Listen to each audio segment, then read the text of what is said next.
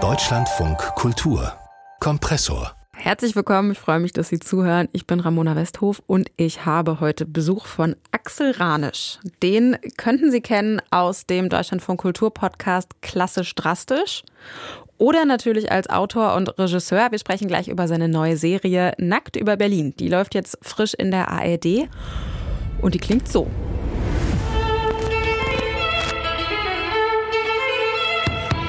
Liebe Kolleginnen, liebe Schülerinnen und Freunde, ich brauche eine Auszeit. Bitte seien Sie so gut und nehmen Sie Abstand von Besuchen oder telefonischen Anteilnahmen. Ich werde auf unbestimmte Zeit nicht erreichbar sein. In diesem Sinne auf bald, ihr Jens Lamprecht. Geil. Klingt echt wie Lamprecht-Geschwafel. Äh, ein bisschen mehr verrate ich Ihnen noch zum Plot. Es geht um zwei Jugendliche in Berlin, die ihren Schuldirektor kidnappen. Sie sperren ihn in, in seiner eigenen Wohnung ein. Und daran entlang wird dann das Leben der beiden Jungs und auch das Leben dieses Direktors erzählt. Äh, die Jungs sind ineinander verliebt. Der Direktor ist frisch geschieden. Die haben frisch getrennt von seiner Frau. Die haben alle so Probleme mit sich selbst und ihrer Familie, die sehr unterhaltsam erzählt werden. Und der Mann, der sich gerade freut über meine Zusammenfassung, das ist der Mann hinter dieser Serie, der Regisseur Axel Ranisch, der hat auch die Buchvorlage geschrieben von Nackt über Berlin. Und jetzt ist er bei mir im Studio. Hi. Ja, wie schön. Hallo. Axel, ich bin heute Morgen schon an einem Bild vor dir, von dir vorbeigelaufen. Wieso? Wo war das Bild? Also draußen ist ein Promobild von deinem Podcast, klassisch drastisch. Ach so. Da bist du auf dem Cover zusammen mit, äh, mit David Striso, der ja auch in der Serie mitspielt. Dem Papa. Ähm, genau. Und ihr beiden erklärt darin klassische Musik. Und da dachte ich, weil ja auch die Hauptfigur Yannick dir so ein kleines bisschen ähnlich sieht, ne? Der ist auch und außerdem riesiger Klassik-Fan. Klassik spielt eine große Rolle in der Serie. Ähm, Yannick kommt auch aus Berlin. Da habe ich mich gefragt, das ist doch auch ein bisschen so eine autobiografische Figur wahrscheinlich, ne? Du da drauf also gekommen? außer, außer, dass du ja wahrscheinlich, nehme ich an, niemals deinen Schuldirektor entführt hast. Nee, tatsächlich hatte ich meistens tolle Lehrer, muss ich wirklich sagen. Also äh, mit Mitschülern war, war ich nicht immer so gut. Äh, nee, so Freunde hatte ich nicht so viele zur, zur Schulzeit und Mitschüler waren Gleichaltrige, waren irgendwie nicht. Aber Lehrer waren meistens toll. Ich wollte nie meinen Schuldirektor entführen und quälen. Das lag eher daran, dass ich eigentlich Thorsten Merten einen, einen Film schreiben wollte, in dem ich ihn einsperre und er 90 Minuten lang äh, die Sau rauslassen kann. Und dann entwickelten wir zusammen diese Figur vom Direktor Jens Lambrecht und wir wussten aber immer nicht, wer ihn entführt hat. Und dann hast du gedacht, das machst du einfach selber als dein jugendliches Du. genau, so ist das passiert. Aber das heißt, also das heißt, der Eindruck ist schon, das ist, da steckt viel von dir drin in Yannick. Einfach so, das ist deine, deine Jugend, die du so ein bisschen ins Jetzt geholt ja, hast. Ja, klar. Also für den Roman habe ich irgendwie den Satz geschrieben, es ist alles erfunden, aber es hätte alles so sein können. Ah, na gucken, vielleicht hast du doch deinen Schuldirektor. Kann, nein, das, kann das mal jemand nein, nein, nein, nein, nein. Erstens hatte ich mehrere. Ich war auf vielen Schulen. Ich wäre gar nicht hinterhergekommen, die alle zu entführen. Und eigentlich hatte ich wirklich immer einen ganz guten Draht zu denen. Und ähm, die, die Rezensionen sind ja alle relativ positiv. Du hast sie wahrscheinlich Hallo, relativ du hast die, positiv, die sind alle die sind sehr, die sind alle ich sehr positiv. Nicht, ich wollte gerade fragen, hast du die gelesen? Du hast sie alle gelesen. Ja, also ich, glaube, es gibt jetzt eine nicht so gute und ich bin so froh, dass es wenigstens jetzt eine gibt, weil so, ich meine, nur Lob ist ja auch doof, ne? Aber das ist ich doch bestimmt auch ein total schönes Gefühl, oder? Wenn du da irgendwie so Figuren geschrieben hast, an denen du ja total hängst, die ja zum Teil was von dir haben, die du für bekannte Schauspielerfreunde von dir geschrieben hast, ähm, diese ganz charmanten Nebenfiguren, die man da kennenlernt, das ist doch total schön, wenn das ähm, ge gewertschätzt wird und die Leute die Figuren so mögen, wie du die wahrscheinlich magst, Ich bin oder? so dankbar. Ich krieg natürlich immer noch mal einen in die Seite für meinen Tatort von damals. Also es gibt fast keine Kritik. Man muss sich mal vorstellen, der Mann, der den schlechtesten Tatort aller Zeiten gedreht hat, hat jetzt diese tolle Serie gemacht. Ich krieg immer einen auf den Deckel noch. Aber ich, nein, ich bin unglaublich dankbar und, und, und froh, dass, dass das gesehen wird, dass es irgendwie, dass wir da mit so viel Liebe gearbeitet haben und auch mit so viel Detailversessenheit und Genauigkeit und Menschlichkeit und das wird irgendwie alles erkannt toll. Ja, es sieht auch wirklich alles sehr schön aus. Ich habe die letzte Folge habe ich noch nicht geguckt, alle anderen habe ich mir angeguckt. Das heißt, ich kann ich kann keine Spoiler verraten. Ähm, ich habe hab da aufgepasst.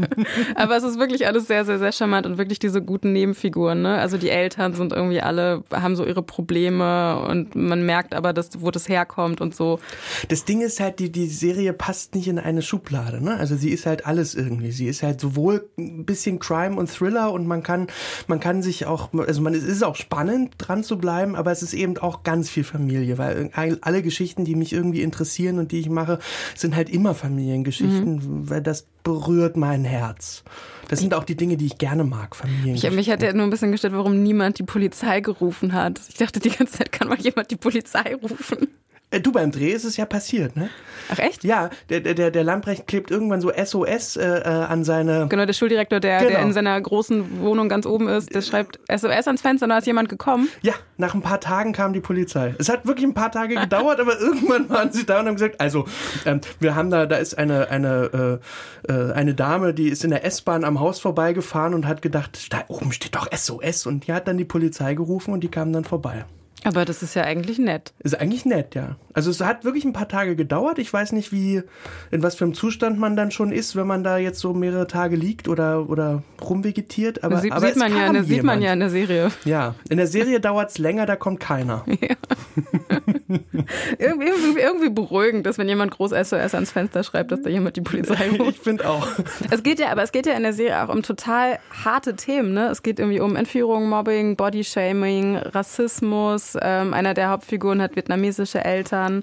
Es geht auch um Selbstmord und trotzdem ist das in der Grundstimmung ja irgendwie als Komödie angelegt, ne? mit so ganz viel Liebe und ganz viel ähm, Charme. Wolltest du, wolltest du die Geschichte nicht gehässig und böse erzählen? Nee, ist ja immer beides. Also ich, ich habe überhaupt keine Lust, so distanzlose Tragödien zu erzählen. Mhm. So, ich, ich brauche, ich brauche Selbstironie und Augenzwinkern und das macht, glaube ich, meine Sachen alle aus. Und deswegen war auch von Anfang an klar, dass es, dass es natürlich, es, es, es muss diese Leichtigkeit da rein, die, die, die auch meine Familie und mich ausmacht. Wir haben immer alle Probleme mit Humor gelöst und das ist irgendwie so meine Herangehensweise, ja. Dies, ähm, ich ich, ich habe hab, den Vergleich machen wahrscheinlich viele. Ne? Ich habe ein bisschen an Sex Education und Heartstopper gedacht, in so manchen Szenen, ne? wie so mit Queerness ähm, gearbeitet wird, die irgendwie ein Problem ist. Und dann kommen aber so Figuren wie zum Beispiel der Arzt, mhm. der, der Yannick einfach sagt so, ja, du bist irgendwie äh, ein, Jugendli du bist ein Jugendlicher und schwul in Berlin. So, hier sind ein paar Kondome, viel Spaß. Das ist, ja. ähm, das ist eigentlich auch schön, dass man mittlerweile solche Geschichten auch so erzählen. Also es gibt viele Sachen, die ich krass fand, was so Homophobie und auch internalisierte Homophobie anging. Aber dann eben auch diese charmanten Momente, ne? Und das ist mhm. ja eigentlich ganz schön, dass man das jetzt auch so erzählt, oder? Mhm. Ja, ich, ich, ich wünsche mir ja immer, dass es alles eine viel größere Normalität hat, ne, so im Erzählen. Und dass jetzt der Papa irgendwie Schwierigkeiten mit seinem Sohn hat, das hat, glaube ich, mit vielen anderen Dingen zu tun, aber gar nicht so sehr mit der Homosexualität. Also ich glaube, da, da gibt's auch, also der, das, der ist sicherlich, der, der kommt wahnsinnig hart rüber in, in mhm. der Serie, aber er hat auch einen Prozess, den er, den er durchläuft mhm. und am Ende ist er nicht der, der er am Anfang war.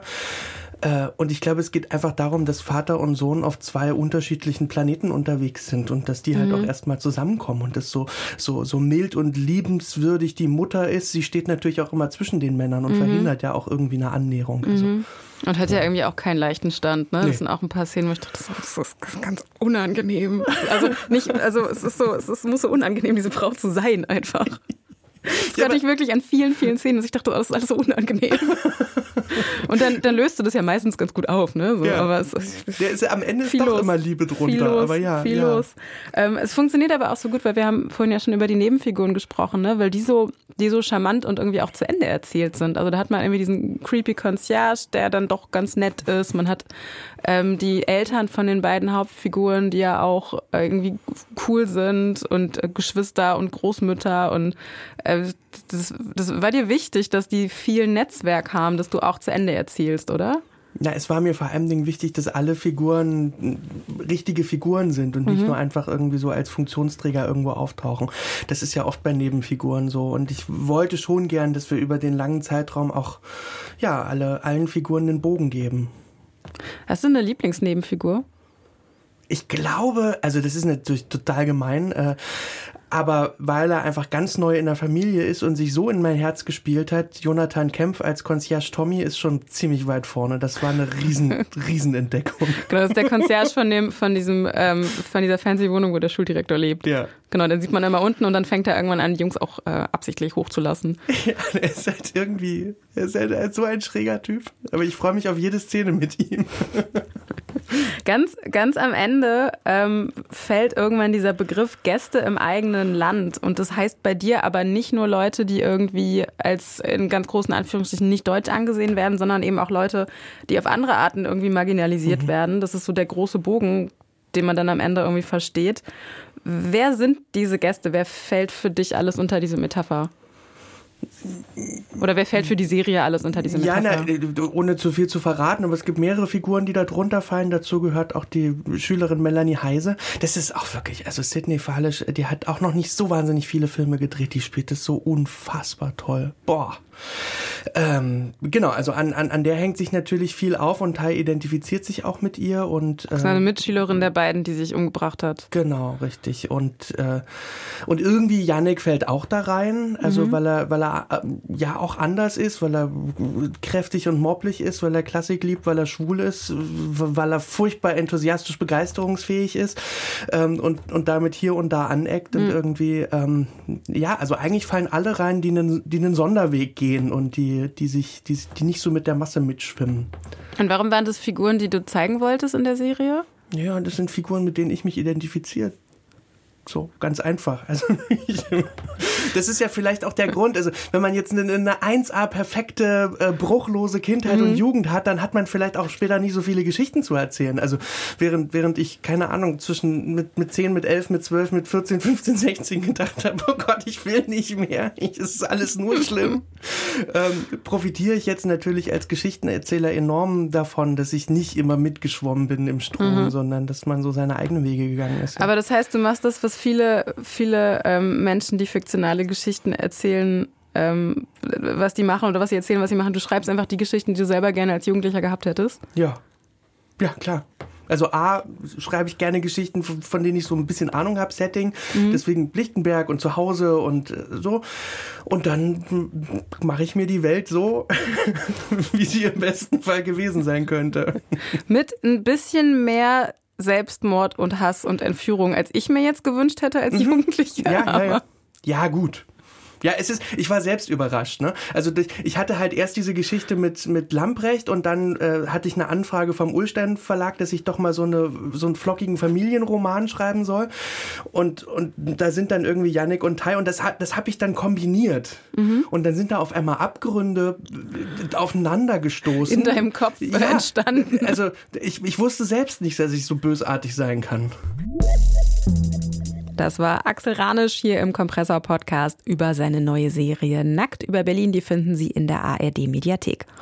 Und uns finden Sie zum Beispiel in der Deutschlandfunk Audiothek. Wir freuen uns, wenn Sie uns abonnieren, bewerten und vor allem regelmäßig zuhören.